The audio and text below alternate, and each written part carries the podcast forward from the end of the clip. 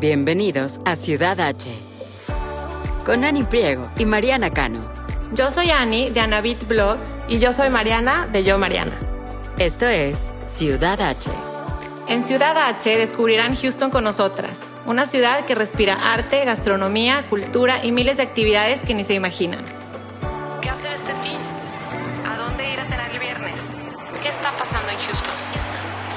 Desde restaurantes, bares y exhibiciones hasta eventos y viajes. Aquí encontrarán todo lo que tienen que saber para hacer de Houston su ciudad H. Hola, hola, bienvenidos a Ciudad H Podcast. Yo soy Ani Priego y estoy aquí con Mariana Cano. ¿Cómo estás, Mariana? Muy bien, Ani, tú muy contenta de estar aquí grabando episodio nuevo. Yo también, muy contenta, ya casi los hijos de vacaciones, sino es que ya la mayoría, cambio de rutina, ¿no? De, para muchos, de, de cierta manera, hay que reorganizarnos en, en estas vacaciones. Pues el tema de hoy, Mariana, yo sé que es un tema que hemos platicado tú y yo detrás de podcast, detrás de audio. E incluso lo hemos platicado en algunos episodios, pero es un tema que nos han pedido ya la audiencia, gracias a todas las que nos escriben con temas que les interesa que, cubramos aquí, que platiquemos, invitemos expertas y expertos en el tema. Y bueno, en este episodio hablaremos de cómo es generalmente el proceso para entrar a la universidad para un joven de 15 a 18 años, más o menos, que vive en Estados Unidos y pues que va a entrar a college, ¿no? Como, como le dicen, el proceso para entrar a college. Yo la verdad lo desconozco completamente. Eh, estudié en American University un semestre, pero era de intercambio del TEC de Monterrey. Entonces ahí era como, pues la verdad, hice, me acuerdo que hicieron demasiado trámite y muchísimas cosas, pero no se compara para nada a lo que es estudiar entrar a una universidad de inicio que no tienes el pase automático de una, de, de una universidad ya este, con programa internacional, ¿no? Y, tú, yo sé que tienes ya pues un poco más de experiencia, Mariana. Sí, no, la verdad que tenía yo muchas ganas de grabar este episodio porque siento que es un tema del cual se platica mucho de boca en boca, pero de alguna manera no encuentro yo los recursos o un lugar en donde encontrar los pasos exactos de cómo apoyar a nuestros hijos para que entren a la universidad, porque la realidad es que yo, igual que tú, Ani, estudié en la universidad en la Ciudad de México, en donde pues el proceso era completamente diferente, era más un tema de qué querías y dónde lo querías estudiar, y pues la verdad que yo reviso ahora los requerimientos que le piden a los chavos y es durísimo, ¿no? Entonces, eh, se me hace muy importante el, el, platicar de esto, el informarnos para poder apoyar a nuestros hijos lo más posible. Y bueno, la experta que les trajimos el día de hoy, me muero de ganas de, de platicar con ella y, y, de todos, todo este proceso y de todos estos temas, ¿no? Totalmente. Pues sí, les contamos que invitamos hoy a una experta en el tema. Ella es Rosana Ahumada de Lankenau y que, bueno, además de vivir el proceso ella como, como mamá, pues ha, logrado ya a apoyar en este proceso, asesorar, guiar a muchísimos jóvenes. Entonces, pues Mariana nos va a platicar un poquito de la experiencia de Rosana, que ya está aquí, eh, lista para platicar con nosotros. Así es. Eh, Rosana es consultora educacional independiente, tiene mucha experiencia y mucha pasión por ayudar a, jóvenes a trabajar en sus propios recursos para ser admitidos a la universidad en Estados Unidos y poder alcanzar sus sueños académicos. En los, servicios de consultoría de Rosana, ella les ayuda a trazar un plan individual de trabajo que les permita potenciar sus talentos naturales y áreas de oportunidad para alcanzar esas metas. Desde los 90, Rosana ha trabajado en el área de educación de padres de familia, en muchos otros temas como la formación en la sexualidad, los valores, la educación de voluntad, y es ferviente creyente de lo que alcanza un joven está directamente relacionado con su estructura familiar. Rosana es mamá de tres hijos, todos graduados de carreras universitarias, trabajando en diferentes profesiones. Y ella, como muchas de nosotras, eh, dejó su país, México, en el 2005 y tuvo la oportunidad de experimentar distintos sistemas educativos en otros países como es Austria y Polonia. Y después ya llegaron aquí a Estados Unidos, donde pudo vivir este proceso académico del que queremos platicar el día de hoy. Eh, ella, lo que más me llama la atención es que dice que este fue un periodo de tiempo feliz y muy satisfactorio, en el cual dio origen a su profesión actual como consultora independiente hacia familias extranjeras que desean que sus hijos estudien en universidades americanas. Ella encuentra la inspiración en, sus, en jóvenes y en, en, el infinito océano de oportunidades que este país ofrece para quien tiene la voluntad y la disciplina del trabajo para lograr. Su práctica profesional está basada en el profundo respeto a la individualidad de cada joven, a sus habilidades académicas y sus valores familiares. Hoy tenemos la gran fortuna de tenerla aquí con nosotros para platicar de este tema y nos ayude a resolver todas estas dudas. Bienvenida a Ciudad H, Rosana. Hola, muchísimas gracias por la invitación. Es un gran, gran honor estar aquí compartiendo esta mañana con ustedes. Ay, Rosana, nos encanta tenerte aquí. Tenemos obviamente muchas preguntas muy específicas del proceso en sí, porque sí es una de las metas que tenemos del episodio es que se lleven como con dudas y procesos tangibles de, de, que, que, a todas nos sale cuando empezamos este proceso. Pero a mí me encantaría eh, comenzar esta conversación contigo eh, platicando un poco de la biculturalidad, porque viniendo de otro país, al pues llegar a un país nuevo y al tener hijos que ya nacen en este país, pues bueno, la biculturalidad es un tema que sobre todo en este podcast nos gusta mucho platicar. Y el primer shock cultural yo creo que de los más importantes, por lo menos en mi caso, es este tema de la universidad, ¿no? No solo del tema emocional, de que se van a ir de casa, van a ser más independientes, pero también de todo este proceso estructural que es completamente desconocido para nosotros. Entonces, cuéntanos un poquito de ti y cómo vives tú hoy esa biculturalidad y la biculturalidad de tus hijos, porque también entiendo que vivieron en otros países, ¿no? Con mucho gusto. Eh, la verdad es que nosotros dejamos México hace ya muchísimos años, 2005. Mis hijos tenían 9, 7 y 6 años cuando dejaron su país y nos fuimos pensando que era por tres años y todavía es fecha que no regresamos. Muchos giros, ¿verdad?, en el camino, pero sobre todo la más grata de las sorpresas fue el poder hacer una familia con aspectos multiculturales. O sea, es algo que yo no por nada. Mi experiencia multicultural es algo que nos define como familia. Si ustedes un día vienen a esta su casa, van a ver que incluso la decoración, las cosas que hay en mi casa te hablan de nuestra historia familiar. ¿Y cómo vivimos esto? Mis hijos crecieron siendo niños de la tercera cultura, ¿sí? Porque se fueron, o sea, emigraron a un país donde casi no había mexicanos. Entonces se desarraigaron mucho del español, incluso se les llegó a olvidar en alguna época de su vida. ¿Qué país fue el primero que te fuiste? Austria. Austria. En Austria, así es. Entonces, entraron al inglés y al alemán porque ni siquiera hablaban inglés en ese momento. Entonces, realmente eh, fue una experiencia increíble ver cómo en ese cerebrito, ¿verdad? Empezaron a absorber primero el inglés y luego salió el alemán a los seis meses, ¿no? Es increíble lo que un niño absorbe cuando tú lo expones. Entonces, hacemos hoy en día para vivir esta riqueza? Yo lo considero una gran riqueza y te lo podría resumir en un gran esfuerzo por abrazar lo que te, lo que te ofrece tu país anfitrión sin olvidarte de tus raíces. Entonces nosotros en esta casa realmente eh, tomamos de cada una de las experiencias lo que nos enriquece, ¿sí? En Estados Unidos tiene tantas cosas diferentes a México, pero no porque sean diferentes son negativas. Entonces las adoptamos en el catálogo de experiencias y de manera de vivir sí, como por ejemplo la disciplina, la puntualidad, eh, incluso lo que puede ser percibido como el individualismo. Este es un país donde espera, le pone mucho peso, por ejemplo, al joven. Ah, o sea, quita el proteccionismo de los papás y el joven se espera mucho de él. Eso es bueno si lo sabemos adaptar. Pero a la vez, abrazar nuestras, nuestra cultura mexicana. Regresó el español gracias a la experiencia que tuvimos en la Ciudad de México. Mis tres hijos hablan y escriben perfecto español gozan su cultura mexicana, los valores familiares, eh, sin perder sus valores religiosos y hasta cantar y bailar con la música de mariachi, ¿no? O sea, lo tienen muy arraigado y eso se preservó, se logró preservar con mucho esfuerzo. Híjole, qué bueno que lo dices, porque sí, e, es, es, sin duda mucha chamba de los padres de mantenerlos. De, de, que estas culturas se integren y embonen y sean, como bien dices, complementarias y, y disfrutar las, lo bueno de todas. Integrarlo, ¿no? Para, para tu crecimiento.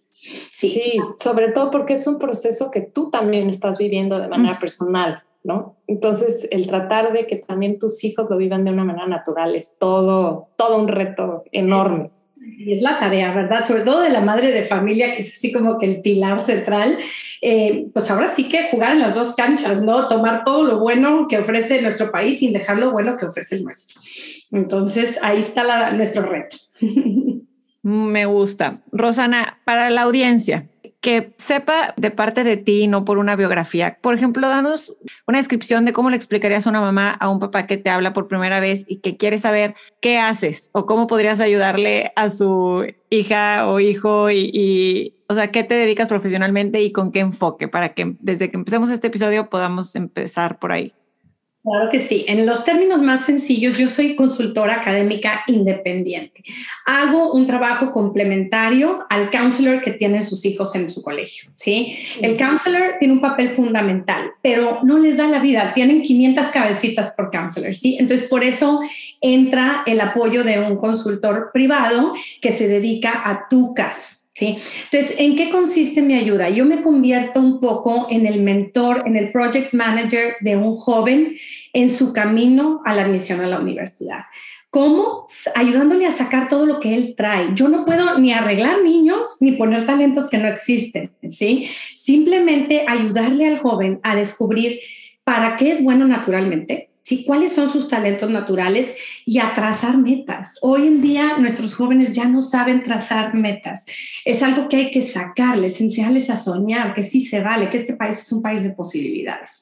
¿sí? Entonces, como el GPS siempre les digo, empezamos poniendo un destino y luego yo te voy diciendo derecha, izquierda, derecha, izquierda, derechito, ¿saben? Entonces, ayudarles a trazar metas de acuerdo a su realidad, de acuerdo a sus talentos, de acuerdo a su individualidad y luego dirigirlos por el camino para que lleguen a alcanzarlas. En poquitas palabras eso es. Es una consultoría que les ayuda a sacar sus propios recursos académicos, emocionales, familiares y ayudarles a trazar una meta para luego alcanzarla.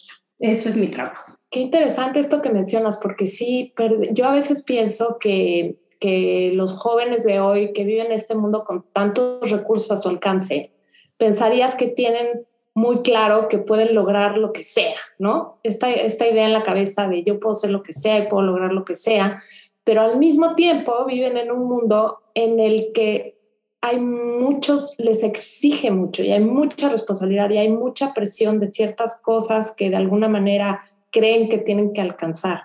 Entonces me encanta que lo describas así, que, que aprendan, que regresen a, a, ahora sí que Square One de ponerse cuál es, cuál es su meta, ¿no? Y sabes, Mariana, este es un sistema académico, un sistema educacional meritocrático. Aquí, independientemente del apellido de tus papás, de la posición económica, social de tu familia, tú tienes que lograr ciertos méritos para abrirte puertas y para ganarte oportunidades. Y eso es algo que, que no traemos, ¿verdad? Muchas culturas, así como que a nivel celular. Entonces, hay que trabajar mucho con los chavos para que vean que el tamaño de la meta tiene que ser el tamaño de sus esfuerzos y de sus méritos. Sí. Y esta asesoría, consultoría, la pueden tomar virtual, es presencial y para qué edades más o menos te enfocas? Mira, eh, yo trabajo con niños de high school. O sea, a partir del día uno de high school, un niño puede trabajar conmigo. Cada vez veo más esa tendencia a que me buscan los papás en séptimo, octavo. Este año que pasó, o sea, estos seis meses del año, he visto tres, cuatro niños de séptimo. ¿Por qué? Porque niños que traen una ambición muy marcada y por tranquilizarlos, ¿sí? No es que ya empiecen a trabajar conmigo, sino por tranquilizarlos me piden una consulta, nada más para yo, para que les pueda yo explicar un poquito de lo que viene y tranquilizarlos. Es más que nada para encauzar al niño que ya trae una ambición o una inquietud muy grande. Pero fuera de esos casos excepcionales, yo empiezo a trabajar con niños en noveno, de noveno, décimo, onceavo y obviamente doceavo, que ya los que llegan en doceavo, pues evidentemente no puedo hacer gran cosa por ellos. Entonces, el ideal es que empiecen conmigo en noveno. Me preguntas si virtual o presencial. Antes de la pandemia, yo solamente veía a los niños presencialmente y veía a los que están fuera de Estados Unidos. Yo trabajo más o menos un 35% de mis niños están fuera de Estados Unidos. Son niños que están en México mm. queriendo venir a estudiar a Estados Unidos. Ok.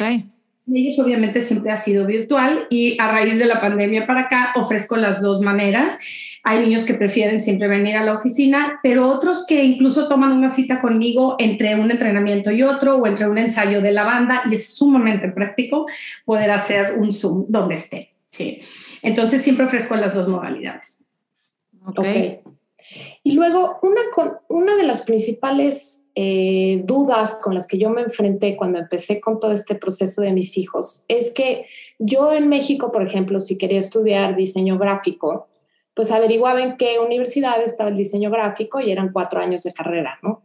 Entonces, pensando un poco en esto, me topo con que la estructura de las universidades aquí es muy distinta y con esta estructura en la que eh, los, eh, tú puedes escoger o sea, no tienes que definir exactamente en qué carrera vas a terminar, debido a que los primeros años son más como tronco común y después hay esta cosa que es el major y el, y el minor, que seguramente lo pronuncié mal porque siempre mis hijos me dicen que es major o major, ya sabes. La, la J total y la Y es un tema.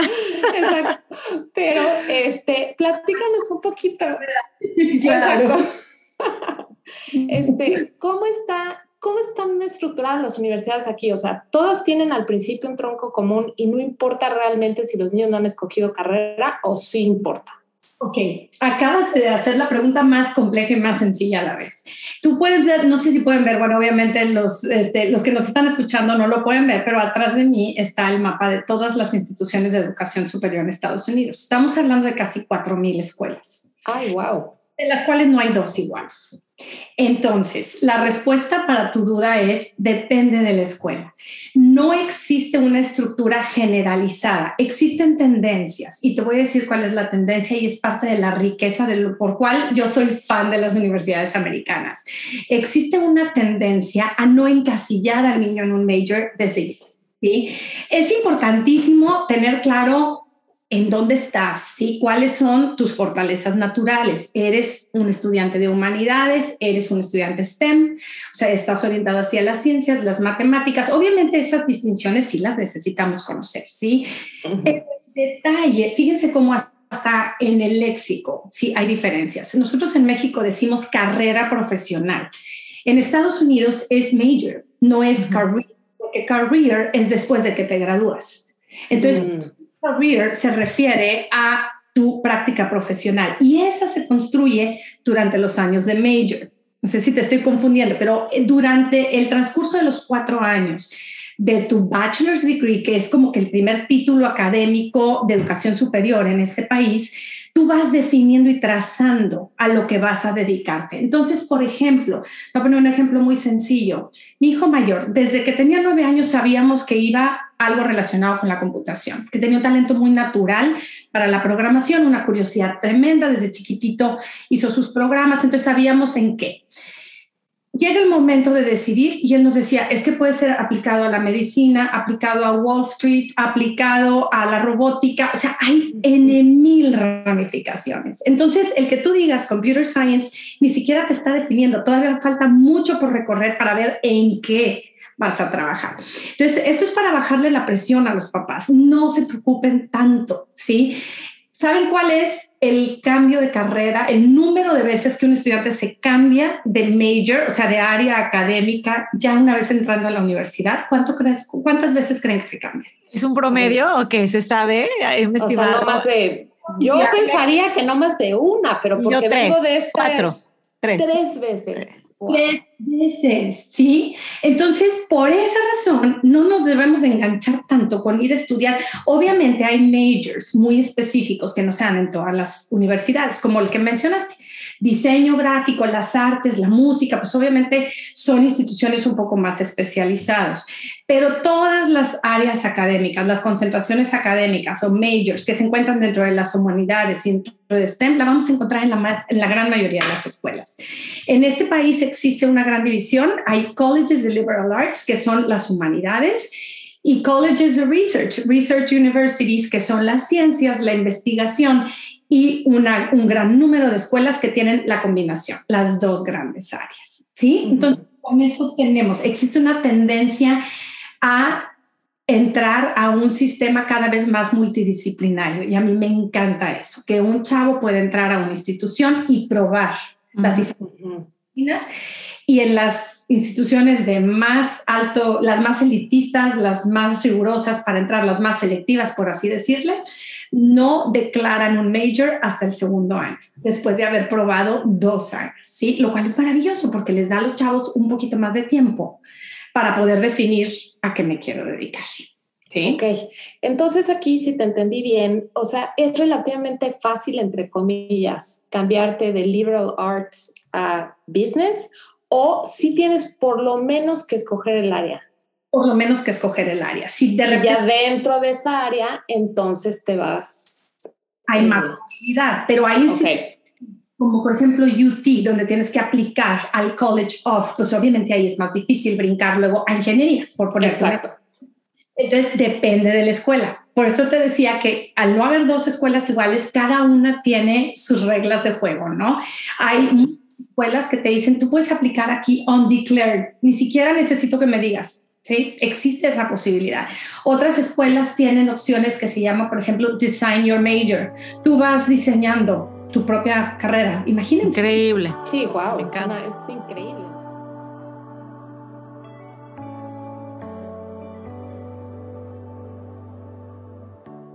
Volvemos aquí a otro shock cultural con el que yo me topé, que fue, yo me acuerdo cuando yo iba a escoger qué estudiar, mis papás me metieron a un curso de orientación vocacional, porque yo no tenía idea qué quería hacer. El curso resultó bastante general y que tenía yo un poquito como de aptitudes, un poquito de todo, y estudié administración de empresas.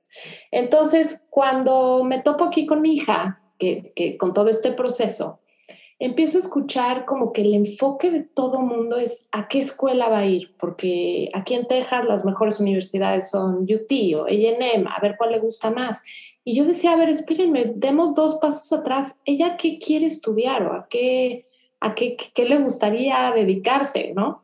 Entonces, acabamos encontrando en México un curso de orientación vocacional, yo porque traigo esta escuela de México de ver más o menos qué, y, y, estuvo muy bien porque de alguna manera le validó lo que ella ya traía, ¿no? Ella es muy creativa, quiere dedicarse al diseño, va más por, la, por el rumbo de las humanidades. Entonces, eh, mi pregunta para ti es, es, ¿esa percepción mía es correcta? O sea, aquí en Estados Unidos se rigen más por ir a una buena universidad más que por qué van a estudiar los chavos. Vuelvo a lo mismo, depende de lo que quieren estudiar ciertas instituciones o no, ¿sí? Como en el científico de diseño, pues habría que buscarle por otro lado. Pero la educación, o sea, la, orientación vocacional existe en este país, no es algo generalizado porque la gran mayoría de los niños no la requieren. ¿sí? Sí hay recursos maravillosos. Yo cuando he tenido la necesidad de una familia que siente mucha inquietud, recomiendo mucho un recurso online que se llama uscience.com, que es un, o sea, son perfiles vocacionales increíbles a un precio súper accesible basado en, en datos científicos. Entonces, a mí me encanta. Es algo que se usa mucho en la asociación de consultores a la que pertenezco, que es a nivel nacional, ¿sí? Entonces, no necesariamente tienes que ir con un psicólogo o a que te haga toda la batería de pruebas como lo conocemos en México menos niños. Eso es lo interesante. ¿Por qué? Porque el sistema americano eh, está basado en que un niño escoja lo que más le gusta. Y eso yo me topo con muchas barreras culturales con los papás. Es que quiero que estudie ingeniería porque si no se va a morir de hambre. Existe esa, esa percepción, ¿no? Que solamente las ingenierías dejan dinero. No es así. ¿Sí? En este país, si tú haces las cosas bien y si tú eh, haces lo que hagas con pasión y excelencia, el dinero va a venir. Cosa que nos cuesta mucho trabajo. Entonces yo siempre les digo a los papás, dejen que sus hijos estudien lo que disfrutan hacer y en donde entran en ese estado de flow que cuando están haciendo esto se les va la noción del tiempo, eso deben de estudiar. Y no porque mi papá dice, voy a ser ingeniero, pero odio las matemáticas. Pues no, no tiene sentido. ¿Sí? Estamos predisponiendo, a nuestro hijo al fracaso y a la frustración. Entonces, tenemos muchas eh, ideas, ¿verdad? Que como conceptos que acarreamos, cuando en realidad es mucho más sencillo que eso. Aquí, si un niño encuentra el área de talentos naturales en donde brilla, en donde pierde el tiempo porque se apasiona, se consume en interés, eso es lo que debe de estudiar.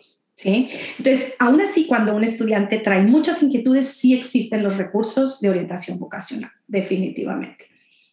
Entonces, es un poco como tú lo ves, pero hay que buscarlo y no es la mayoría, ¿verdad? La que, la que lo hace. Y en el tema específico de universidades en Texas, platícanos un poquito de, pues hay mucha demanda en universidades como UT, Texas AM y sabemos que hay algo que se llama Early Action o Early Decision. Platícanos qué es y cuál es la diferencia entre estas dos. Ok, bueno, esos son maneras de aplicar. primero voy a hablar un poquito de las dos universidades más grandes, que son las flagship eh, universities, son Texas AM y UT. Sí, son las dos más importantes del estado, sin duda. Tienen mucha demanda porque el volumen de aplicantes es enorme y cada vez crece más. Mm, a partir del COVID, muchos niños que quizás se hubieran ido un poquito más lejos que, que Texas decidieron quedarse, entonces todavía eso ayudó a que aumentara un poquito más el volumen de aplicantes. ¿sí? Este, ahorita les voy a hablar de lo, más adelantito hablamos si quieren de los porcentajes de aceptación y la selectividad de las escuelas, pero son las dos más importantes. Hay que eh, distinguir, son universidades públicas, ¿sí? Son las dos más importantes públicas, pero también existen en Texas excelentes, extraordinarias instituciones privadas, como es Rice, por ejemplo, que es una de las mejores universidades del país, que la tenemos aquí, pero es privada. Esa es la, esa es la diferencia, ¿sí? Esta es el U, está Baylor, o sea, tenemos muchísimas escuelas muy buenas, pero son privadas. Las dos más importantes eh, públicas son UT y A&M. Ahora, U of H, ¿qué es, Rosana? Es pública. Pública también.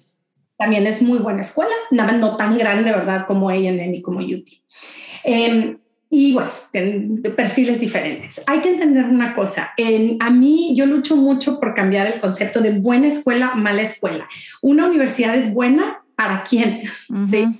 Yo manejo mucho el fit. Es buena para cierto perfil de estudiante. A lo mejor un perfil diferente de niño y la universidad es fatídica para él. Entonces, tenemos que cambiar a que Estados Unidos está hecho para encontrar la escuela que es perfecta, la medida perfecta para cada uno de los estudiantes. ¿sí? Cosa que tenemos que cambiar en México, porque en México somos de una escuela para todos nuestros hijos, ¿no? Este, no es así, el sistema no está basado en eso, está basado en responder a las necesidades individuales de cada niño. Entonces, UT es una gran escuela para ciertos tipos de niños, AM es una gran escuela para cierto tipo de niños, U of H para cierto tipo de niños. ¿Ok? Ahora, dentro de las modalidades de aplicación existen tres maneras de aplicar. Regular Decision, Early Decision y Early Action. Pero esas modalidades por lo general las encontramos en escuelas privadas UT no tienen eso, tienen, tienen este, fechas de prioridad, que es un poquito más temprano. Un poquito más pronto la, la fecha, pero no son, eh, ninguna de esas dos universidades es un pool de aplicantes selectivo. Entonces, eso que me preguntan de Early Decision y Early Action es para universidades que manejan un pool de aplicantes selectivo. Es decir, yo recibo mis aplicaciones, cierro la compuerta en tal fecha y comparo los estudiantes con todos los, los que metieron su aplicación. El INM, por ejemplo, es Rolling Admission. Yo recibo tu aplicación y la evalúo. Si tú cumples los criterios de admisión, te voy a dar un lugar. A lo mejor si me llega tu aplicación a finales de noviembre, a lo mejor tenías todos los requisitos, eres extraordinario aplicante, pero ya no tengo lugar, ya no hay lugar. ¿Sí? Entonces son cosas completamente diferentes, se manejan muy diferente. Entonces, Early Decision son más para las escuelas privadas. Ya te entendí perfecto. Qué bueno que lo aclaras, porque sí, yo tenía esta idea que igual de boca en boca, que por ejemplo, sobre todo en ENEM, hay que, hay que aplicar lo más pronto posible y así tienes más chance. Pero es por esto que explicas el rolling acceptance, no de early action y early decision y esas cosas. Exactamente. Exactamente, porque eh, para aumentar la probabilidad de que haya lugar, pues mientras más pronto mejor. Sí, pasa lo mismo en UT. UT tiene un sistema que no es necesariamente rolling admission, pero tampoco es pool de aplicantes selectivo, como es RISE, por ejemplo. O sea, RISE no importa cuándo lo metas. ¿Sí? Bueno, suponiendo que no usas early decision, ¿no? O sea, que usas el, el, deadline este, regular, si entra en noviembre o entra en diciembre es exactamente lo mismo. No van a leer tu aplicación hasta que se cierre la compuerta y se complete el pool de aplicantes. UT va sacando sus admisiones por tandas. ¿Sí? Entonces, por ejemplo, UT da los lugares a los, a los estudiantes que tienen lugar en automático, que es el 6% de la generación, esos los da luego luego. A los más competitivos les puede dar incluso un lugar en su major, en su, en su este, disciplina académica. Y luego otra tanda la saca por ahí de principios de diciembre y otra tanda la saca en enero y en febrero. Entonces, es un poco un híbrido de los dos. Sí. Ok. Ok, em, ahora sí, metámonos un poquito más a detalle a los requisitos que piden estas universidades. Otro shock cultural con lo que me topé al empezar todo este proceso. Parece, Rosana, vas a decir esto es más terapia para la mamá que... te, juro, te juro que es un episodio que nos pidieron. No creas que nada más es una consulta para María. No, no, no, de verdad que no. no sabes la cantidad de pláticas que he tenido con amigas y siempre son estas, estas dudas, ¿no? Pero bueno, otro de los shocks culturales con los que me topé fue con todo este tema del rigor ¿no? Aquí es muy, no quería, no quisiera decir bien visto, pero es muy como, eh, ¿cómo le llaman? Eh, Strongly recommend. Exacto.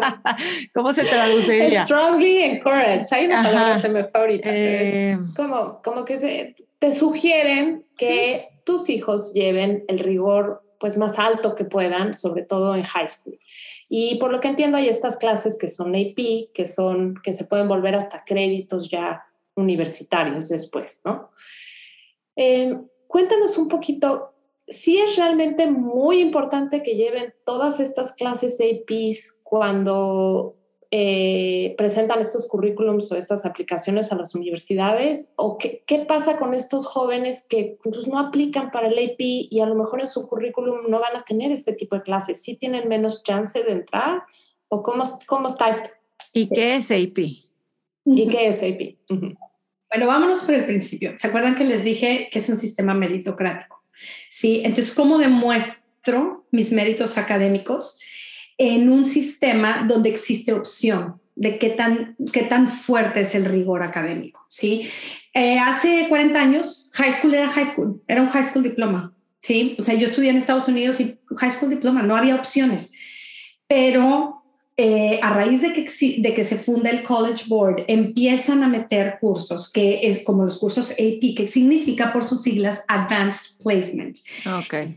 Placement quiere decir simplemente llevar en high school college level classes. ¿sí? Entonces, estoy llevando, integrando a mi currículum de preparatoria eh, materias que en realidad deberían de ser nivel universitario. Entonces, obviamente, bueno, y eso es el AP, y existe todavía un sistema todavía más riguroso, que es el IB, el International Baccalaureate, ¿sí? Que es el que se usa en Europa. Entonces, en el momento en que empieza a haber opciones, ¿sí? Que imagínense la ventaja para la universidad. La universidad va a recibir, vamos a decir, cualquier institución promedio, 30 mil aplicaciones. De acuerdo al, al, nivel académico de mi institución, yo voy a tratar de escoger a los aplicantes más fuertes. ¿Sí? A los que tienen, mm, eh, acuérdense que a la hora de recibir aplicaciones de todo el país, yo tengo que hacerme garras, yo universidad, para saber quién va a poder con mi programa académico. Entonces, ¿quién me da más garantía de que está mejor preparado para mi programa académico? Los que llevan AP, ¿sí? Porque ya están en un nivel de college. ¿sí? Ahora, no todas las universidades van a tener o, esperar la misma exigencia académica, pero es una tendencia a que mientras más aplicantes tengo, más tengo de dónde elegir y voy a elegir a los más fuertes académicamente hablando. Entonces, el AP se convierte en una herramienta para yo mostrar mi mérito académico y para yo mostrar mi nivel de preparación. Acuérdense que cuando, cuando se evalúa una aplicación, en primera instancia es la columna, la columna vertebral de una aplicación es el nivel académico. Estamos aplicando instituciones de educación superior. Y lo primero que vamos a tener que hacer es demostrarle a la universidad que estás preparado para tener éxito en, en su campus. ¿Sí? Ellos te van a admitir en la medida que estén convencidos de que tú traes algo que aportar y que a ti te va a ir bien. programa académico. Entonces el IP se convierte en una herramienta, en una credencial para demostrar que tengo ese nivel. ¿Por qué? Porque les llegan aplicaciones de Texas y les llegan aplicaciones de, los distritos escolares más fuertes, como son los de Chicago, los de Nueva Inglaterra. ¿sí? Entonces, la única manera de estandarizar es con niveles de rigor nacionales, que es el caso de un AP. ¿sí? Entonces, sí es altamente recomendable. Sí, definitivamente. Porque además, es, yo siempre les digo a los niños, porque claro que hay un pataleo, ¿no? Ay, pero es que son las más difíciles. Pues sí, pero es que vas a la universidad. Es como si tú me dices, yo quiero correr un maratón, pero no, no me pidas que corras cinco millas. Oye, pero pues tienes que correr cinco millas para un día correr 26 y se va aumentando. Es exactamente lo mismo con la, la cuestión académica. Hay que irlos entrenando. ¿Sí? A que den más, a que lean más, a que las clases sean más profundas, a que sea más cantidad de trabajo. ¿Por qué? Porque los estamos preparando para algo que es verdaderamente difícil. A mí me pasó algo con una de mis hijas que en el primer año de high school ella aplicaba a todas las materias IP, AP, perdón. Entonces, por ese tema de rigor y todo, dijimos, bueno, pues está bien que lo trate y fue un infierno para ella, o sea, fue demasiado, demasiada presión, demasiada lectura, demasiadas tareas. Entonces, gracias a la counselor de la misma escuela fue que decidimos, oye, no, vamos a encontrar un balance, a lo mejor son ciertas las materias las que puede llevar IP, pero no necesariamente todas. Entonces, ahí sí como que me sirvió mucho también como mamá entender que pues tampoco hay que eh, exagerar en este tema, ¿no? Y sobre todo que todos los niños tienen capacidades diferentes, porque se trata de entrar al más alto rigor posible para ti, pero que te vaya muy bien. Entonces, estar en todas las materias APs y tener calificaciones bajas no es la idea. Exacto. una cosa que sí quiero decir, dejar bien importante, es existe la creencia de que las escuelas selectivas, ¿no? Las escuelas más selectivas del país son menos de 200, de un total de casi 4.000. ¿sí? Entonces hay que tenerlo muy claro en contexto, ¿sí? Entonces, un niño que no tiene la oportunidad de llevar todo en AP, eh, ok, que le vaya lo mejor posible académicamente, pero el chiste es encontrar una institución de educación superior a ese nivel, ¿sí? Pueda y tenga posibilidad de tener éxito. Ok, perfecto. exacto. Luego, otra parte también de este, esta, este tema de los requisitos es el currículum de los chavos, ¿no? Que ahora, o sea, yo sí, yo en lo personal sí siempre me he preocupado porque no solamente se enfoquen en el tema académico, sino también tengan toda esta riqueza que por lo que platicabas al principio de la biculturalidad de tus hijos, estoy segura que a ti también es fundamental en cuanto a deportes, música, otros idiomas, otros, otras cosas. Sin embargo, por lo que oigo de boca en boca, siento que ahora la exigencia a los chavos a tener un currículum como si tuvieran 35 años, ¿no? Ya con experiencia laboral y con eh, muchísimas horas de servicio, en fin, se me hace como muy, muy riguroso. No sé qué tan, qué opinas tú al respecto y qué tan, qué tan, o sea, me imagino que es importante tenerlo balanceado, pero qué tanto nos debemos clavar como papás en exigirles que tengan este currículum excepcional, ¿no? Es, eso es un mito. Sí, ninguna universidad eso. Acuérdense que volvemos a lo mismo, hay que entender lo que están buscando. Están buscando alumnos con credenciales muy fuertes académicamente hablando, pero con personalidades apasionadas y, e interesantes. Entonces, el tema extracurricular es para balancear y hacer que el crecimiento de tu hijo sea completo ¿sí? Que no nada más sea, porque nadie quiere solamente ratoncitos de laboratorio, quiere niños completos, pero se nos va para el otro lado, a tener una lista de 20 actividades. No, yo siempre les digo dos actividades, no más, dos actividades relevantes a ti. Si tú eres un apasionado del dibujo, obviamente a la hora de yo leer una aplicación, yo universidad, a ver, enséñame en tu transcript qué hiciste para yo creerte que tienes ese talento. Ah, mira, aquí está en las tardes hacia esto. Si yo digo ser un apasionado para los sistemas computacionales, ok, ¿qué hiciste por tu lado? Entonces, si te fijas, los temas extracurriculares son para apoyar, ¿verdad? Tus talentos a la hora de aplicar y para darte ese balance que te hace una persona interesante. Al final del día la universidad quiere traer, o sea, cada clase que ellos forman es como curada, como si fuera una exhibición de museo. Quieren gente interesante que aporte socialmente y para eso son los clubes. Entonces, no es cierto que tienen que hacer 20 cosas, no es cierto que tienen que haber trabajado. Mis hijos nunca trabajaron, ¿sí? Al, internacionales ni siquiera podían trabajar en esos años, no pasa absolutamente nada, pero sí se espera que no estén eh, pues gastando sus tardes viendo Netflix, ¿verdad? O sea, obviamente. Siguiendo los tecnicismos como en los pasos a seguir, pues el famoso SAT también, ¿no? Y hay gente o se rumora o se cree que va a desaparecer, que universidades ya no lo van a tomar tanto en cuenta.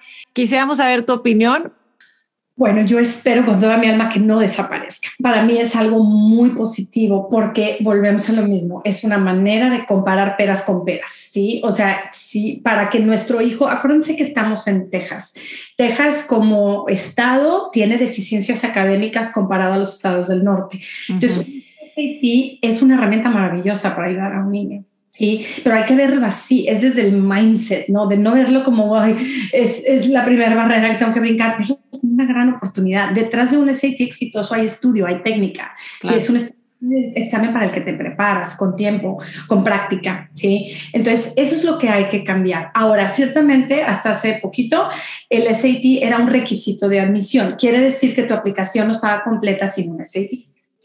Entonces, muchos alumnos dejaban de aplicar a ciertas escuelas porque no daban los, los estándares, los, los rangos del SAT. Llega COVID, ¿verdad? Se cierran los exámenes en aquel año 2020. Obviamente, los niños que ya tenían su examen para cuando se empiezan las cancelaciones, que fue en marzo de ese año, esos niños presentaron su SAT. O sea, una cosa que hay que entender es que la gran mayoría de las escuelas no lo pusieron como opcional. No quiere decir que no se tome en cuenta, quiere decir que si lo tienes, lo evalúo, pero si no lo tienes, como quiera voy a evaluar tu aplicación. Sí. Ahora, si yo soy el número uno de mi generación y me va súper bien en la escuela y no presenté el SAT, ¿me puede afectar? Quizá no, porque tienes todo eso. Pero ¿qué pasa con los niños en medio? que están en el 50 percentil. El SAT es una magnífica oportunidad para hacer más fuerte tu aplicación, académicamente hablando. Entonces, depende de quién estamos hablando y a qué escuela estamos queriendo aplicar. Si entonces el hay que desecharlo como un fastidio, no, no, no, es una herramienta, una herramienta para yo mostrar mis capacidades académicas. Entonces, a la gran mayoría de los niños les ayuda, les ayuda mucho. Muy bien. suponiendo, suponiendo que su score es bastante average o bajo, ¿conviene enseñárselo a la universidad o mejor no? Hay que ver los promedios de cada universidad. Si tu SAT está en rango de los estudiantes admitidos del último ciclo, mándalo. Si está muy por abajo, no lo mandes. ¿Se puede presentar muchas veces el SAT? Muchas. Ya, muchas como el de las maestrías. Muchas oportunidades para presentarlo y para prepararse para él. el chiste de estudiar y tomarlo, tomarlo como algo serio, ¿sí? Que ahí es donde muchos niños pues no están dispuestos, o muchos papás no están dispuestos también. Claro. Y por eso queríamos hacer este episodio ahora también, porque este tiempo de verano es muy valioso para prepararse, para aprovechar esos jóvenes que están en estas etapas, para estudiarle, prepararse, tomar el de la computadora que te da una guía, ¿no? Y, aprovechar estos meses. Pero esa es cuestión de mindset, ¿verdad? Este, los niños que realmente ven el verano como una oportunidad y los niños que dicen, no, no, yo en el verano no estudio. Y los hay. Sí, y que nunca es demasiado temprano tampoco para empezar, porque a mí me traumaba cuando llegaron y me decían, yo empezaba a oír ya conversaciones del SAT, yo decía, pero ¿cómo? Si faltan años para que aplique para la universidad, pero la verdad es que pues sí les toma tiempo, o sea, y es un curso y tienen que ir y prepararse y presentarlo una vez y luego otra vez y luego, o sea, entre más, con más tiempo lo hagas, siento que más chance le das al mismo niño de subir su score y de... Claro Claro. Exacto, exacto. Pero es otro, otro shock cultural con el que nos enfrentamos. Y algo que también, eh, eso sí, creo que, que no es ni será nunca opcional, es el ensayo, el, el essay que necesitan escribir los alumnos para su aplicación a cada universidad. Y pues que es muy importante porque es como darte a conocer, venderte, ¿no? A ver, yo he hecho esto, soy esto, en unos cuantos párrafos, echarte porras a ti mismo y, y nos gustaría saber qué elementos recomiendas que tenga este ensayo y cuál es el short answer. Mm, ok. El ensayo es la gran oportunidad. Obviamente cada consultor tiene su técnica. Sí, yo tengo todo un sistema de storytelling que manejo con mi hija, con mis alumnos que es lo que hacemos nosotros para ayudarles a, de qué escribir. El ensayo es el, boletito de oro que tienes para ponerle voz, voz a tu aplicación. Eso es el ensayo. ¿sí? Es más que venderte, es mostrarte quién eres. ¿Sí? Que más allá de los números, para ver tus números tienen tus scores del SAT, tienen tu transcript para ver tus calificaciones, tienen todo el Common Application o el Apply Texas, que son todos los datos. Pero el ensayo es la gran oportunidad de hablarle, ¿sí? De que te oigan, cómo piensas, cómo es la vida a través de tus ojos. Entonces, es una gran oportunidad para ponerle los colores a la aplicación, para que tu aplicación salte a la vida. Entonces, sí, es, es un elemento de la aplicación sumamente importante, ¿sí? Y la gran mayoría de los niños no saben escribir de sí mismos. Entonces, ese es el reto. Y, ahí por eso entran, entran los apoyos como el que yo doy, ¿sí? Porque no es fácil hablar de ti mismo. ¿Sí? ¿Y qué es el short answer? El short answer son las preguntas que hace eh, cada escuela en específico como parte de sus aplicaciones. Una cosa es el ensayo general que va a todas las escuelas y otra cosa son los short answers, que son las preguntas más cortas, los, los componentes escritos más cortos que cada, cada escuela maneja. Hay escuelas que tienen una pregunta, otras que tienen dos, otras que tienen diez, otras que tienen cincuenta. ¿Sí? Entonces, cada escuela tiene su propio suplemento de aplicación, que son las, short answers. Estaba viendo, por ejemplo, para aplicar en UT, en lo que es la, la, el área de diseño, tienen en, en, vivo, les hacen estos short answers que ellos tienen que responder, o sea, no lo pueden preparar antes, sino como que es una preparación que ahí van contestando. O sea, ellos quieren como que en tiempo real, que es lo primero que les viene a la mente, en, se me hizo otras escuelas, por ejemplo, te dicen, enséñame algo nuevo en un video de dos minutos que no puedes este, editar. Entonces, es una aplicación donde le pones on en, hasta que termines, ahí en vivo. Mm cada escuela tiene sus, sus cosas, ¿verdad? Para, para, para, poder conocer a sus aplicantes. Exacto. Luego, otra de las cosas muy interesantes es el, esta onda del, de, de, la constancia, ¿no? En los niños desde chicos, que por ejemplo yo lo veo, a mí me, impresiona el tema de deporte en este país, la verdad que es algo muy admirable, como si a un niño le gusta jugar un deporte específico desde muy chico, pues es muy probable que llegue a un nivel muy alto, porque son muy constantes y van a todas las prácticas y los juegos y todo esto. Ahora, esto eh, me imagino que para una universidad el ver esta constancia en un deporte pues habla de carácter y habla de... Pero también por otro lado hay otros niños que les gusta probar cosas diferentes. Entonces a lo mejor hacen un año de un deporte y otro año de otro y a lo mejor no llegaron a ser excelencia máxima en uno, sino tienen esta variedad de cosas que han probado. ¿Las dos enriquecen cualquier aplicación o cuál es tu, tu take en esto? La verdad es que los dos caminos, no hay un solo camino que sea más fuerte o que sea más efectivo. Sí, el chiste es que haya una constancia con tu historia de vida. Ok, si tú hiciste un deporte porque es tu pasión y porque ahí está tu corazón, es maravilloso. Si tú eres más personalidad de probar diferentes deportes, también está perfecto. Hay un gran mito que es el deporte me va a becar a mi hijo. Eso es realmente un, un gran mito. Solamente unos cuantos alumnos llegan a ser becados como student athletes ¿sí? La gran mayoría no, no lo logra. Entonces, eso hay que ubicar también a los papás, porque luego se cree que porque el niño estuvo en un solo deporte toda su vida, ya, me va no me va a costar su educación, y eso no es cierto. Sí.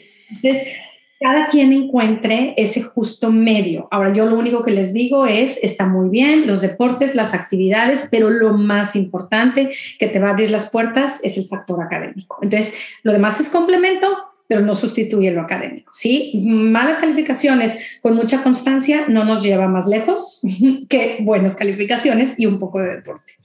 Balance.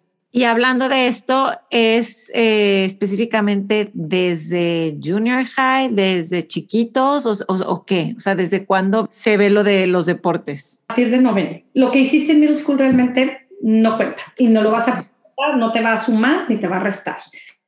¿sí? Este, es a partir del primer día de high school lo que se ve en un review para, para, para las admisiones. Ok, buenísimo saber eso. Y eh, mencionabas las becas, Rosana.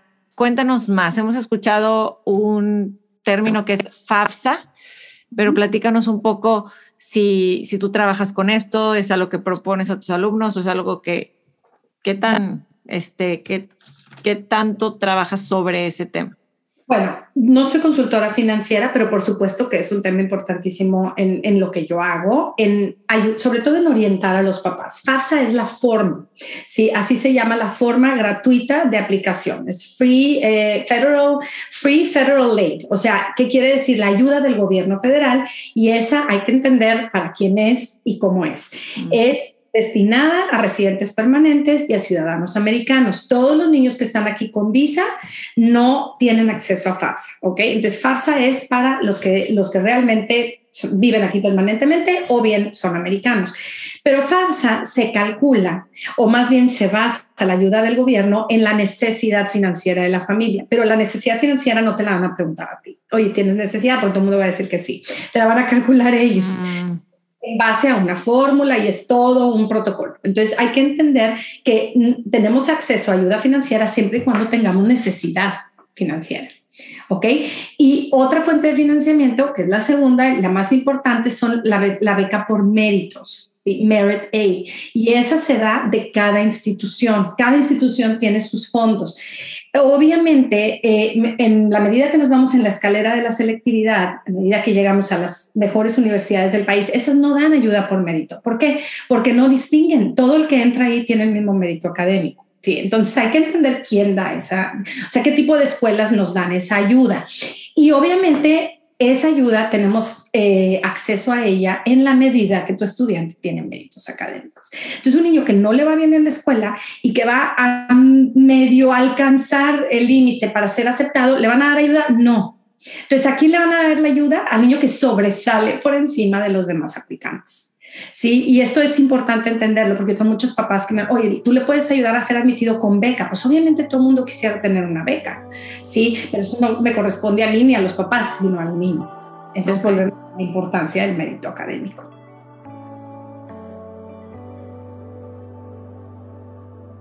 Sí, es que justo muchos temas, exactamente como este de las becas, siento que son conversaciones que se van de mano en mano y de boca en boca y tú como mamá te sientes como que si no tienes todos esos trucos o toda esa información, como que te vas a perder de oportunidades, ¿no? Ahora sí he escuchado que hay eh, muchas más becas que a, a lo mejor a las que normalmente vemos en México, que a lo mejor tú pensarías que no tienes esa necesidad, pero a lo mejor sí aplicas, ¿no?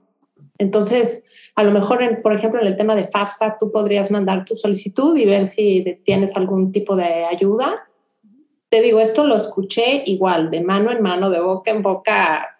Todo mundo que tenga green card o ciudadanía debe de aplicar a FAFSA. Digo, por lo menos te van a dar los préstamos. ¿Sí? Esos están disponibles para cualquier persona. A lo mejor no te dan ayuda adicional, los famosos grants, lo que son las becas, pero sí te van a dar préstamo. Entonces, claro, eso, eso está ahí para cualquiera que, cumpla con esos requisitos.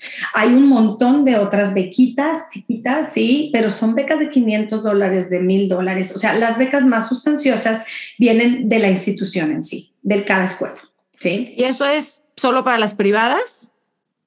Existe también para las públicas, también existen las, estas becas chiquitas, haz de cuenta hay de los condados, de los bomberos, de ciertas asociaciones, ¿verdad? De nuestra comunidad, puedes conseguir este, becas más chiquitas. Que cuando estás hablando del costo de la educación, eh, no sé, 50 mil dólares en un año, pues realmente es poquita la ayuda que dan estas becas. Sí. La ayuda más sustanciosa viene de la escuela. Sí. Claro. Y volviendo un poco al tema de que a veces me siento que como, como que tratar de encontrar estos trucos o que tengas una conversación con alguien que te pase ciertos tips. Y luego me meto yo a buscar información a las diferentes universidades y muchas veces no está tan fácil encontrarlas, que ahora entiendo después de lo que mencionas, de que cada universidad es diferente y tiene su diferente sistema, me queda mucho más claro por qué. Yo, yo pienso que me voy a topar como con la misma estructura y para nada, ¿no? Pero entonces aquí, ¿a dónde nos recomendarías como qué, páginas o qué fuentes de información podríamos consultar como para un panorama general de todo esto que hemos venido platicando hoy? Quiero que me expliques a qué te refieres con trucos, información de qué tipo.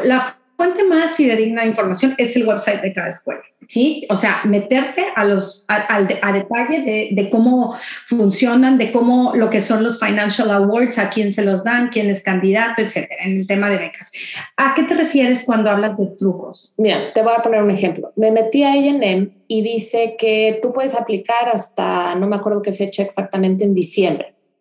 Entonces, si yo me quedo nada más con esa información, digo, bueno, pues tengo mucho tiempo, puedo aplicar de aquí a diciembre. Y luego platicando con varias amistades me dicen, ¿sabes qué? No, sí mete tu aplicación de las primeras en agosto, en cuanto se abra la oportunidad por este tema del rolling application. En ningún lado en el website de A&M yo encontré esta información. O sea, la supe porque me enteré de casualidad de... de Tienes que saber. ¿Entiendes?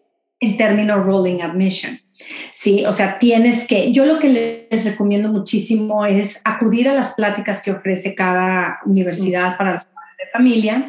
Eso es súper, súper importante. También el College Board como website tiene muchísima información sobre el proceso de aplicación. Hay otro website que a mí me gusta muchísimo que es niche.com, pero ese es más como para entender eh, las diferencias entre todas las escuelas. Sí, niche.com es una fuente muy confiable de información. Em, ¿qué, otro, qué, otro, site les puedo recomendar? A mí me encanta College Express. College Express, este también tiene muy buena información, pero realmente en cada website de, de, cada una de las universidades van a encontrar todo lo que necesitan.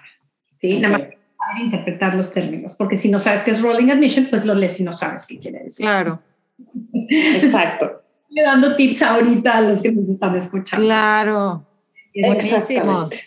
Exactamente. Y luego leí en tu currículum algo que ya me llamó muchísimo la atención, que es todo este proceso de administración, de admisión universitario de tus hijos había sido un proceso muy lindo y muy satisfactorio. ¿Qué nos recomiendas para lograr esto como papás? Porque siento que muchas veces nos caemos en este proceso y generamos tanta presión familiar y tanto, tanta presión en todo el proceso en sí. ¿Cómo lograste tú, el viéndolo hoy en retrospectiva, que haya sido un proceso lindo? Me lo he cuestionado tanto, Mariana, porque de verdad fueron años muy felices. O sea, lo disfrutamos, fue pura emoción, fue pura adrenalina, pero mis hijos venían de sistemas educativos donde fueron expuestos, ¿sí? Entonces traían una ambición académica natural, no impuesta por mí.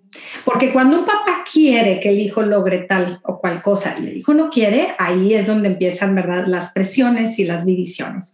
Mis hijos me lo pedían a mí. De hecho, yo les debo mi profesión a mis hijos porque me enamoré tanto del proceso que era natural repetirlo con los demás niños, que no son precisamente mis hijos, pero que son mis hijos adoptivos, porque de verdad, o sea, me invierto mucho emocionalmente con cada niño y su caso, ¿sí? Pero sí venían de una exposición. Entonces yo de verdad lo único que les digo es, desde chiquitos expónganlos a ver ¿verdad? El reto académico como la gran oportunidad. Es todo, todo está en nuestro mindset. De verdad que tiene mucho que ver lo que, lo que un niño trae en la familia. Yo me topo con papás demasiado sobreprotectores, donde, ay, pobrecito, es que es demasiado para el niño. Es que no es demasiado, es que el niño puede esto y más. ¿Sí? Podría esto y más, pero todo depende de cómo lo veamos. Nosotros venimos de países donde la prepa es para divertirse Estados Unidos es completamente diferente. La prepa no es para divertirse. También se van a divertir porque es parte de ser joven y de, ser feliz, sí, pero no es el objetivo de tus años de high school. El objetivo de tus años de high school es crear oportunidades, es hacer ese puente para ir un poquito más allá. Entonces, empieza por eh, cómo lo vemos nosotros, cómo lo convertimos en algo positivo. Véanlo como unos años de crecimiento increíbles para mí no hay nada más satisfactorio que terminar el proceso. Abrazamos, nos lloramos cuando entran a las escuelas y me dicen, ahora sí ya me conozco. Porque el proceso de admisión hace y forza al joven a conocerse realmente, a hablar de su historia, a echarse un clavado a su corazón, a su alma, a su familia. Entonces, véanlo, aprovechenlo, ¿sí? Porque además son los últimos años en que podemos nosotros medir el agua, lo que llamamos college readiness. ¿Está tu hijo listo para dejar tu casa? ¿Sí? Yo siempre les digo, si se está yendo por las razones correctas, tras un sueño, tras una misión académica, déjalo ir, déjalo volar. Pero si, si no está listo, ojo, no lo dejes, no lo dejes ir. ¿sí? Entonces nos, nos sirve mucho este proceso para ver qué tan listos están nuestros hijos. En algo positivo, ¿sí? Es mucho el crecimiento, no le tengan miedo a la exigencia, no les pasa absolutamente nada, se los prometo, al contrario, se crecen. ¿Sí? Se crecen. Ayúdenles mucho a manejar el tiempo, que yo creo que es donde más entra el papá, en el manejo del tiempo, en el manejo de todo este malabar de deadlines y de, y de requisitos y de exigencias. Ahí entramos porque como adultos podemos aportarles mucho en ese sentido. Claro. Nos lleva a una pregunta que es, pues, ¿qué emoción cuando entras a donde aplicaste y este proceso fue de conocerte y fue un proceso bonito, pero ¿qué pasa cuando es el mismo proceso, con muchas ganas, con ambiciones, con sueños y que a lo mejor no entras a, tus top 3 o top 5 universidades y que recibes las cartas de, híjole, no, gracias, pero no, gracias, pero no? ¿Qué palabras de aliento le darías a estos jóvenes que seguramente has tenido casos de, de este tipo? Mira, si algo les puedo, de algo me siento muy orgullosa, es que con los niños que trabajo, precisamente en eso consiste mi trabajo, en evitar esas situaciones. ¿Por qué? Porque todo depende de que tú sepas dirigir tus aplicaciones. De la aplicación 1 a la aplicación 10, tienen que ser escuelas que te gusten y que fueras inmensamente feliz en ellas, tanto en la 1 como en la 10. Si tú estás aplicando a tres escuelas que te gustan y a siete escuelas que no irías, estás equivocado. ¿sí? Mm la manera de manejar las aplicaciones. Tuve una llamada la semana pasada de una mamá de otra ciudad, ni siquiera vive aquí, y me decía, es que eh, le dieron becas y entró a 12 escuelas, pero no entró a una que era la, la única que le gustaba. Dije, pues ¿quién te ayudó? Porque de verdad eso estuvo fatal, o sea, esa no es una estrategia correcta. Entonces, hay escuelas que nos emocionen por igual, ¿sí? Entonces, eso es algo que, que, hay que entender. Eh, diez escuelas o cinco escuelas o ocho escuelas que sean fit para tu hijo. ¿De cuatro mil? Claro. Tiene que haber. Por otro lado, eh, una vez que, que, que, te elige una escuela, yo siempre les digo a mis niños, a ver, no estamos aplicando 10 escuelas para coleccionar 10 cartas de admisión es porque las probabilidades son tan variadas que no sabemos, porque no hay garantías. Para tener una escuela garantizada, tiene que tener 100% de probabilidad de admisión y casi no hay de esas escuelas, porque no son. ¿sí? Entonces, precisamente manejamos esos, esas probabilidades de lo más difícil a lo menos difícil para darles opciones. ¿Sí? Entonces, una vez, si no entraste a las más difíciles, debes estar igualmente feliz en las que tenías más oportunidad. Y una vez que eso sucede, abraza la escuela y la gran mayoría de los niños terminan estando sumamente felices una vez que llegan ahí. Se les olvidan todas las demás. Entonces, Me encanta. desde antes saber a dónde estamos aplicando. Qué, qué, qué, valioso esto que nos comenta Rosana, de verdad te lo agradezco muchísimo porque sí, tienes toda la razón. Eh, todas las universidades a las que apliquen deben estar emocionados por ser aceptados en esos lugares, o sea, ¿no? Y definitivamente hay unas que sí son más difíciles de entrar, o sea, en la counselor de mis hijas les dice que tienen que escoger, por ejemplo, dos o tres que sean reach, eh, dos o tres que sean target, que son exactamente el fit de acuerdo a su nivel académico y lo que están buscando, y otras dos que sean, ay, se me fue ahorita el nombre, pero que, que, que es muy seguro que entren a esos. Yo les llamo likely a esas escuelas, likely to be admitted, no porque safety igual para alguien más es su rich school y Safety, safety era, era la palabra, pero sí, entiendo que tú prefieres decirle, ¿cómo? Las demás. Likely. Likely y verlas todas como muy, muy, muy, muy buena opción. O sea, sí, exactamente. Ese es el secreto para desmitificar todo este proceso, ¿sí? En escoger lo que te queda a tu medio. De las últimas preguntas, esta es súper importante y has mencionado ahí algunas, varias cosas del rol que tenemos como padres de familia y de los sueños y de poner los pies en la tierra de la realidad, pero ¿qué otros impedimentos se te vienen a la mente o dónde nos podemos llegar a atorar como papás, como familia, que a lo mejor no le está sirviendo al joven a disfrutar este proceso o a sacarle su mayor provecho a este proceso? Mira, yo creo que hablar del rol del papá es súper importante. Yo los veo como coaches ¿qué hace un coach? Está en el sideline, en la orilla, ¿sí? Echando porras diciendo la estrategia, pero no se mete a jugar por el deportista. Entonces, no te metas tú a hacer las cosas. Deja que tu hijo crezca, deja que tu hijo sea el que lleve el control, el ownership del proceso, pero nos necesitan muchísimo. Sí, necesitamos primero hacerles ver cuánto creemos en ellos, eh, quitarnos de la cabeza, ay, es que tienes que ir a Stanford, porque yo hice una maestría en Stanford. A ver, o sea, cosas que yo veo, ¿verdad? En, los papás hispanos, eh, mucha obsesión por las marcas, por los name brands, por las escuelas más conocidas. Hay que entender que lo mejor para nuestro hijo es lo que está a su medida, a sus posibilidades. Enséñales a soñar dentro de su realidad. ¿Sí? Porque mm, sacar las metas de, de, la realidad de tu hijo es predisponerlo al fracaso. Entonces, eso es sumamente importante, respetarle sus tiempos, no estemos hablando todo el tiempo de esto, ¿sí? Escogen un día, una hora y vamos a hacer como juntas familiares. Los viernes a las seis te voy a preguntar cómo vas con tus aplicaciones, pero no todos los días, que no se convierta en la conversación de la casa de, mañana, de la mañana a la noche, porque al ratito nos van a alucinar. Mm es sumamente importante respetarles la privacidad, no andarle contando a todos los amigos a dónde va a aplicar. Esto les pone mucha presión a los niños. Sí, este, ¿qué más les puedo, les puedo decir? No sobreproteger, de verdad, no sobreprotejan, no les pasa nada. Tengo mamás que me hablan, oye, es que no puede, no puede llenar la aplicación porque está muy ocupada. Pues claro, todos los niños están muy ocupados. La aplicación está diseñada para hacerse mientras están muy ocupadas, no está hecha el, el sistema para que tú estés de vacaciones y no pasa nada. Y por otro lado, hablando de la diversión y el entretenimiento, darles el espacio. El año, el semestre que están aplicando, el verano antes, denles ese espacio. Yo siempre les digo, Thanksgiving, no salgan, no planeen vacaciones, va a necesitar esa semana para aplicar. Ese verano, dale chance, porque si lo traes de tour mundial o, está la casa llena de primitos y de visita todo el verano, el niño no se puede concentrar. ¿Sí? Tengo un niño que me dice, necesito subir mi calificación de cálculo, pero mis papás ya me tienen planeados los siguientes tres fines de semana de viaje. Necesitamos darles ese, o sea, entender lo que el proceso requiere de ellos y poner la situación en la casa para que puedan realizar esto, ¿sí? Porque muchas veces somos nosotros los que no, no los dejamos. Entonces, esos serían mis consejos así más prácticos, ¿verdad? hombre. No, no, 100%. Muchísimas gracias, Rosana. Creo que esta es una etapa de los niños em, que es sumamente importante, bueno, por lo menos yo como lo veo que apenas estoy comenzando en todo esto, es que para mí lo más importante es la relación que yo tenga con mis hijos.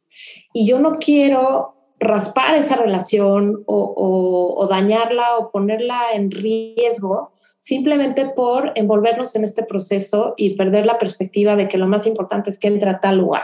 O sea, yo creo que mientras no perdamos eso de vista y hacer las cosas con amor y con cariño y comprensión y compasión hacia ellos, yo creo que al final del día la universidad a la que vayan va a ser la correcta para cada uno, ¿no? Y, y, y continuemos la relación con ellos cuando se vayan. Oigan, yo ya voy a empezar a llorar aquí. Ya se me hace que. Mariana, te paso, te paso la caja de Kleenex, pero híjole, es que para allá vamos, para allá vamos todos, por eso. Y, y, ese es otro episodio, ¿no, Rosana? Porque. pero déjenme, déjenme decir una cosa, no tengan miedo. Cuando hicimos las cosas correctas en la casa, tu hijo no se va a separar de ti, al contrario, se va a afianzar, se los firmo por experiencia propia. No se va tu hijo y se va la relación. Y muchas veces si no hiciste lo correcto, aunque lo tengas aquí en la casa, hay distancia. No le tengan miedo, ¿sí? Confíen en, lo que hicieron, de verdad. Se crece mm. mucho. Sí, sí, sí, sí. Me, me, gusta escucharlo y más de alguien que, que ya lo ha vivido y que, y que escucha tantas jóvenes y familias en el proceso.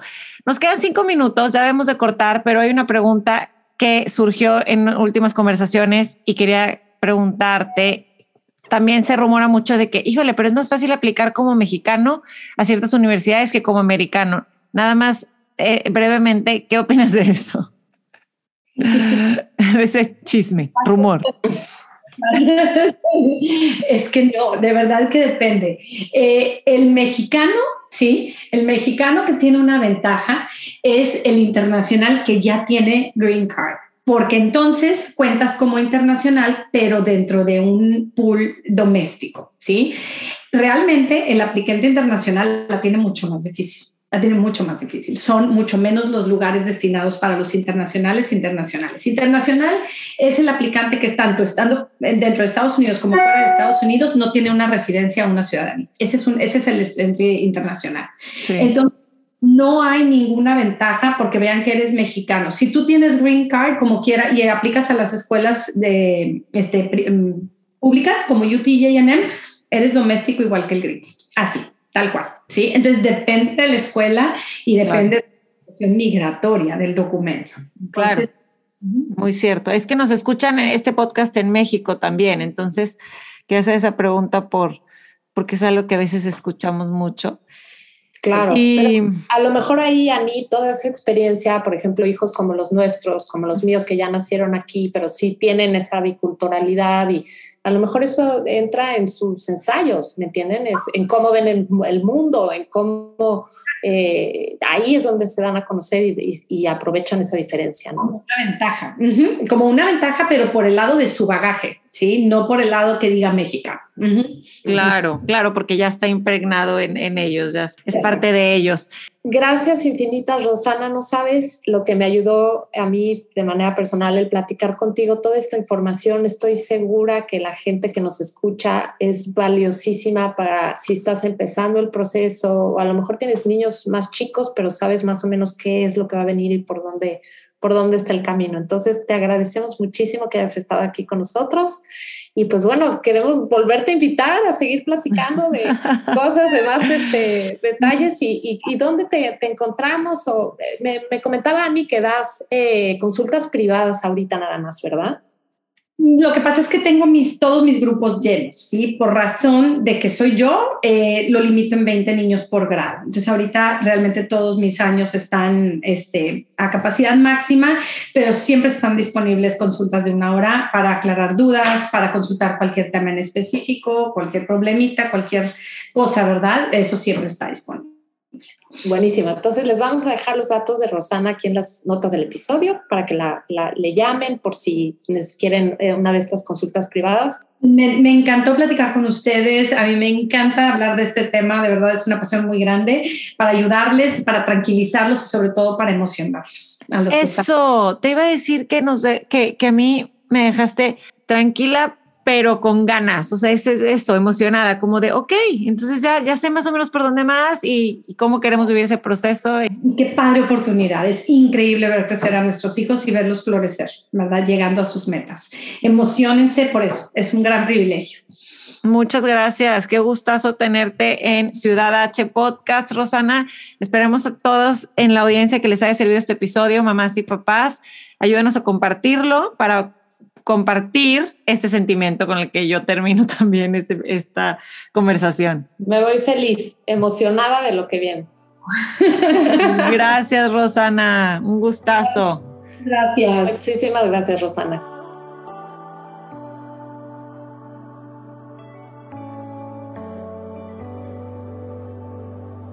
Me encantó este episodio, me encantó haber conocido a Rosana y platicar con ella de todo este tema, ¿no? ¿Cómo, cómo lo viste tú?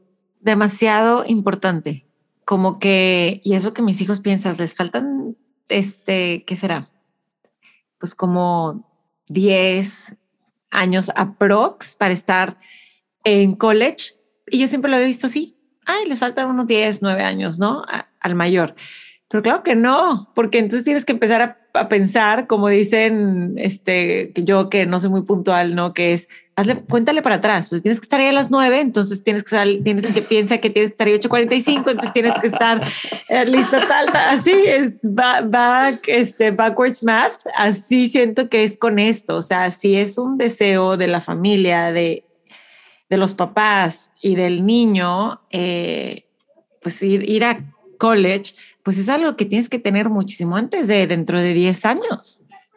Sí, definitivamente, o sea, sí te cambia un poco el mindset de cómo nosotros lo aprendimos o como o el proceso que nosotros vivimos en los en nuestros países para entrar a la universidad que como lo platicamos en el episodio cada una fue completamente distinto pero por otro lado Ani o sea pensando en ti por ejemplo en la edad de tus hijos también siento que es algo que, es importante eh, no clavarte demasiado, porque también es una realidad que los niños aquí en este país también sufren de muchísima presión, muchísima presión académica.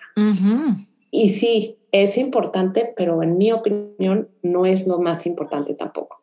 Entonces, sí, es, sí hay ciertas cosas que por supuesto que las puedes ir pensando y teniendo como en la cabeza que ahí van a venir en algún momento, pero yo creo que hasta que los niños entran a middle school y entra, o sea, ya ahorita que mi más chico va va a entrar a séptimo, pues más o menos, pero, pero yo creo que high school es ya realmente cuando ya te empiezas a enfocar al 100% en, en lo que son estos temas, ¿no? Claro, por eso a mí eso del deporte y de cosas así que, que le pregunté, a ver, pero que desde qué año, ¿no? Y ya dijo noveno. Y, y eso es este, con intención, ¿no? Puede ser después, totalmente. Lo que me encantó que mencionaste fue lo de la relación con tus hijos como papá y como mamá. Yo el otro día te cuento que, que escuché del así de yo estaba en mi cuarto, en mi recámara y escuché que le preguntó uno de mis hijos, bueno, el de tercero, o sea, que estuvo en, en, tercero este año, le preguntó a su papá, oye, ¿y tú a dónde quieres que vaya a college? ¿Qué te gustaría que, que yo estudie? ¿Dónde quieres que vaya a college? Y yo desde mi cuarto así, mm. yo, ay, ay, ay, que, por favor, ¿qué le va a decir? ¿Qué le va a decir, por favor? O sea, como que sí, sí tenemos el, sí, sí, siento que estamos, mi esposo y el mismo canal, pero aún así, yo decía, es que lo que le diga ahorita ya va a permear y ya va a ser parte de lo que él piense que su papá espera de él, ¿sabes cómo? O sea, yo, y no más escuché la mejor respuesta que me encanta y que, y que agradezco que haya sido así y que, y que se me hizo muy buena, que le dijo, para mí, no está en mí la decisión, yo quiero que tú vayas a donde tú quieras y en lo que más te guste a ti, tú vas a encontrar lo que te guste conforme vayan pasando los años. Ah, ok, ok. Yo dije, porque si le dice ya el, el nombre, la, una inclinación hacia algo, ya sabes, yo dije, ya, o sea, él va a tener, ah, mi papá quiere que yo vaya aquí. Igual le vale, igual sí le importa, pero me encantó que le contestara así, ¿no? Sí, yo eh, esas respuestas se les quedan grabadas en su, en su ser, o sea, y seguramente no dudes que fue porque lo oyó de algún amigo o de alguna conversación de alguien que, pues sí, también hay muchos papás que son aguis los dos y entonces quieren que su hijo vaya a esa universidad. Entonces esos niños lo único que han oído es que esa es la universidad a la que hay que ir y hay que trabajar toda tu vida escolar por entrar ahí. Entonces seguramente le ha dicho, bueno, si estos papás de mi amigo están tan clavados con esta universidad, pues déjame, le pregunto al mío a ver nosotros como a dónde, ¿no? Claro, claro. Pero sí es otro enfoque completamente diferente, totalmente.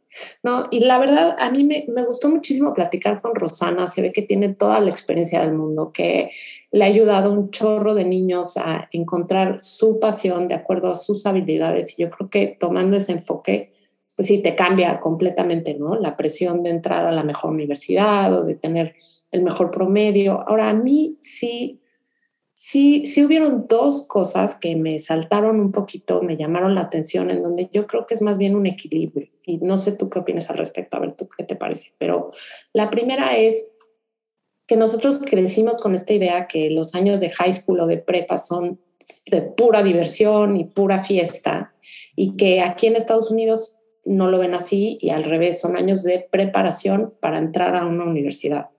Y yo sí creo que, que más bien tiene que ser un equilibrio, ¿no? Cuando lo académico es muy importante, también la diversión es importante y también sus experiencias, su vida social con amigos, son sus primeras fiestas en, donde ellos ya son independientes y a lo mejor van en su coche y, y, experimentan otro tipo de, de responsabilidades que también son importantes que las vivan. O sea, yo no me clavaría tanto en que solo estudien y que el único propósito es la universidad. No, también hay que aprovechar que siguen viviendo en nuestras casas y si van a tener su primera experiencia con un amigo borracho o una fiesta que se puso violenta y no supieron qué hacer, que qué increíble que puedan tener esa comunicación con nosotros como papás para estar ahí y más o menos guiarlos en qué se hace, porque que en un año, por ejemplo, que mi hija se vaya, entonces ya es 100% libre, pues sí, pero también qué importante que tengan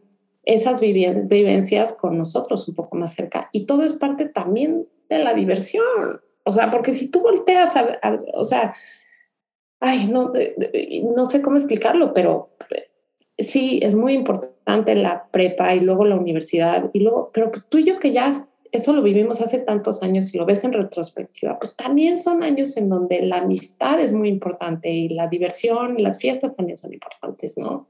Es que yo creo que son años donde, como bien dices, te, te conoces a ti mismo, te forman. Entonces, obviamente lo académico, yo siempre lo he pensado así en la vida en general, pues es parte del pastel de la vida, o sea, tu, tu formación académica que te va a llevar a el trabajo que tú quieras y que ese trabajo te va a dar una calidad de vida que tú buscas y deseas, ¿no? Entonces es como el, efecto dominó y la cadenita y todo, pero como bien dices, ya en retrospectiva dices, híjole, pues a lo mejor no, la gente que conocemos mucha no se dedica a lo que estudió, a lo mejor muchas de las personas este, dieron un cambio en su, en su carrera, que carrera viéndolo como, como lo ven en Estados Unidos, que es ya, ya graduada, y o empiezas un negocio y a lo mejor no lo sabías, o empiezas, o sea, como que ves que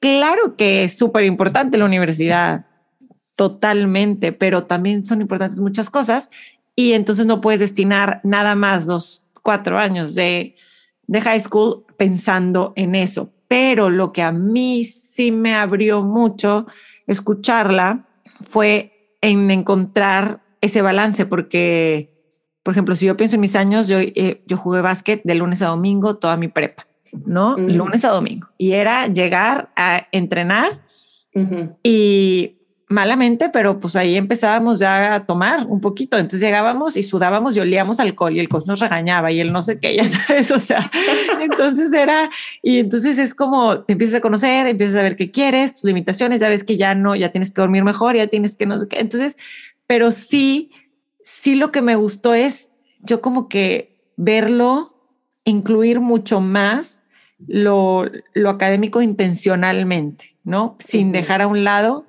todo lo demás que yo también pienso como tú de la prepa. O sea, que siga siendo una experiencia que voltees y digas a Wonder Years. O sea, qué padre con mis amigos, lo que hice, lo que salí, conocí gente, me conocí a mí más, pero, pero también pude ser más intencional con mi futuro, por decirlo así.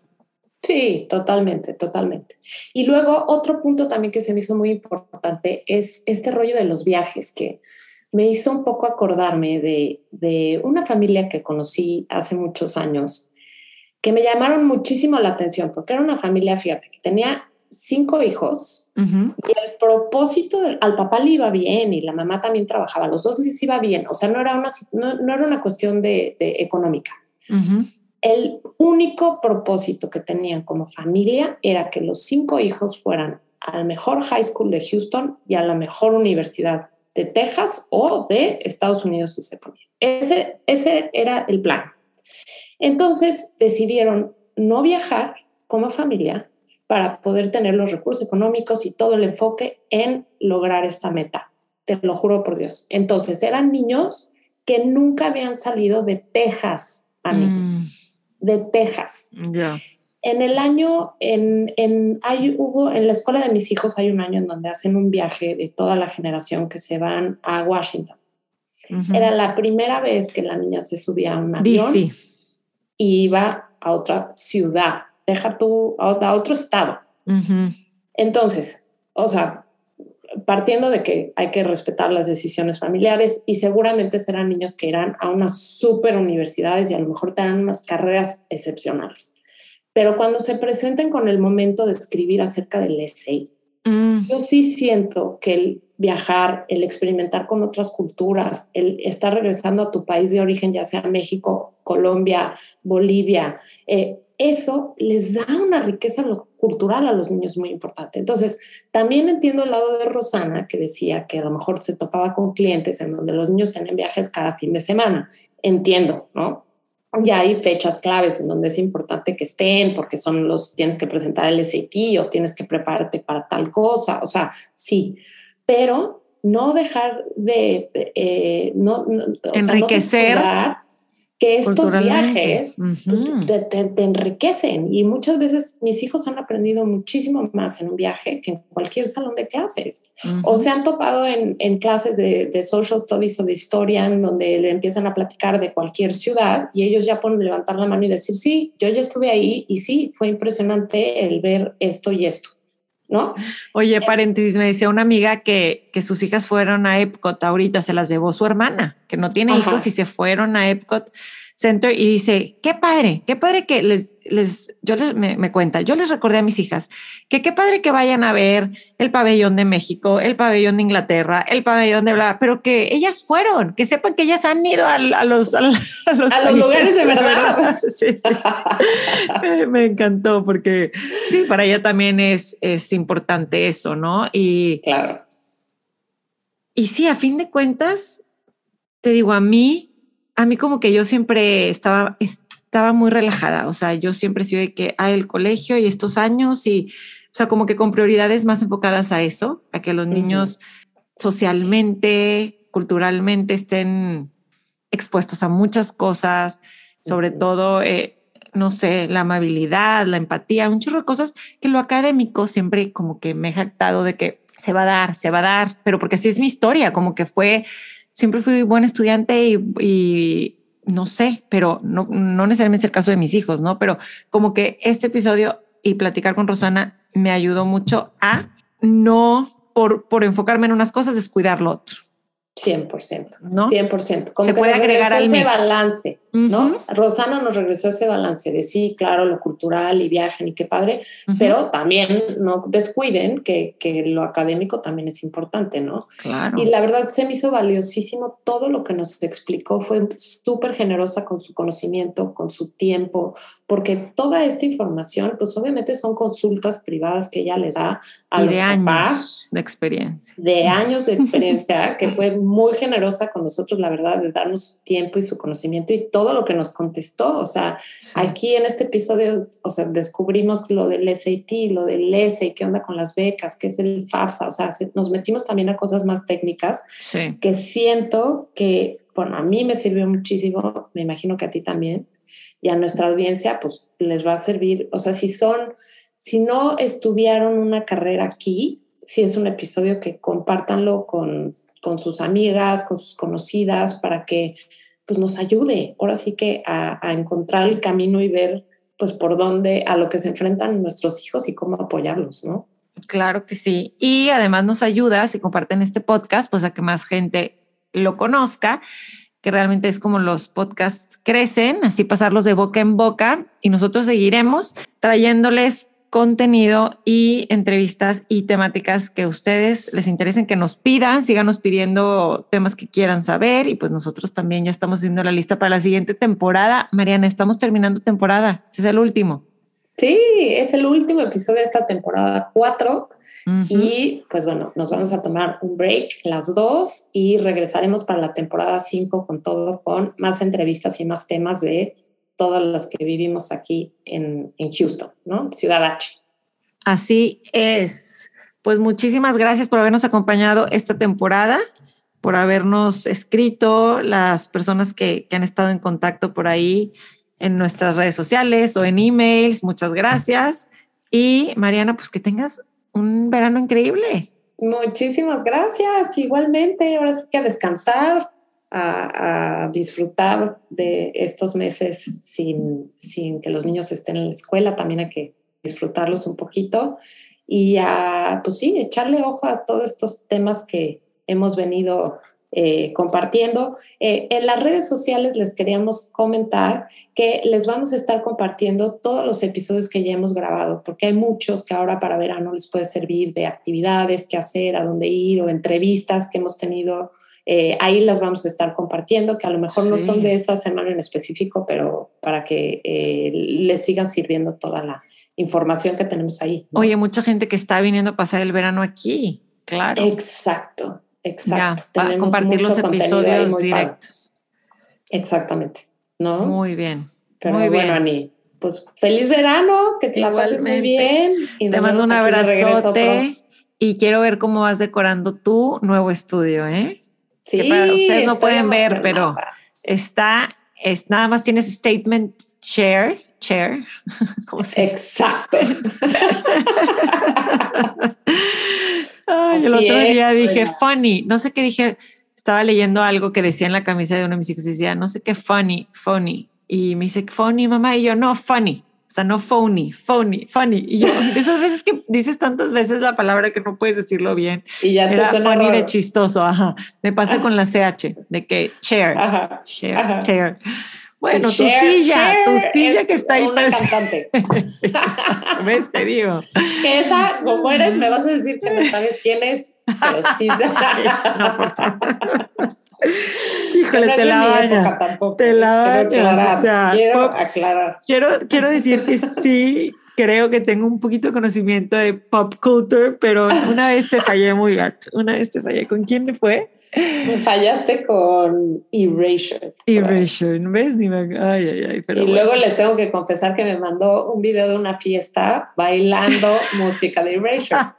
que yo no lo compartí en redes por respeto a mi co-host, pero, pero sí, sí me lo mandó. claro, para que vieras que sí, que sí conocía. Pero es que para mí esos son one hit wonders, pero, pero Sí, a lo mejor no, es cierto, ¿verdad?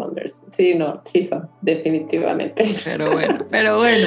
Un abrazote. Gracias, Ani. Cuídense mucho. Igual, Mariana. bye. bye. Esto fue Ciudad H.